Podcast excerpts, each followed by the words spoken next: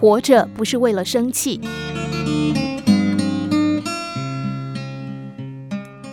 如果你问一个人，你活着是为了什么？有人会说快乐，有的人是幸福，有的人是成功，但肯定没有一个人会说自己活着是为了生气的。没有谁喜欢有事没事就生气，但很多人却真的有事没事就生气。其实不是生活中的不顺心太多，而是因为我们忘了自己活着是为了什么。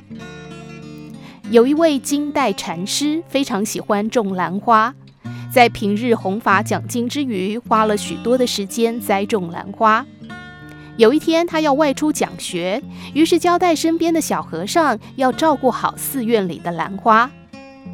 禅师走了之后，小和尚总是细心地照顾兰花，但有一天在浇水的时候，不小心摔了一跤，把花架撞倒了，所有的花盆都摔碎了，兰花散了满地，很多都被摔坏。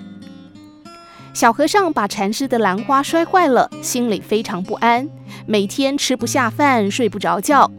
过了几天，禅师回来，小和尚心惊胆战地向师父赔罪。禅师看着泪流满面的小和尚，不但没有责怪，反而还安慰他。那么，师傅，你真的不生我的气吗？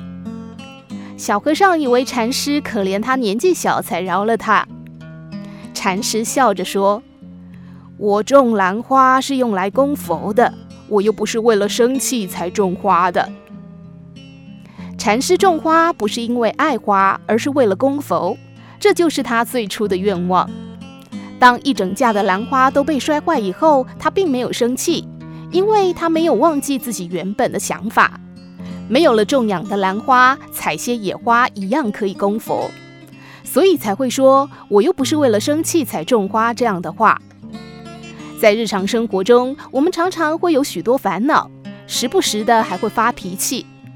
回过头想想，那些惹得我们不高兴的事，其实没有什么大不了，不过都是些小事，一小段插曲而已，只是当时太过认真了。所以，当我们遇到这样或那样的不愉快时，不妨想想，我们做这些事究竟是为了什么？当我们找回自己最初的想法时，就会发现眼下的不快其实根本算不了什么。不论什么时候，当烦恼来袭时，一定要记得告诉自己一声：“我不是为了生气才活着的。”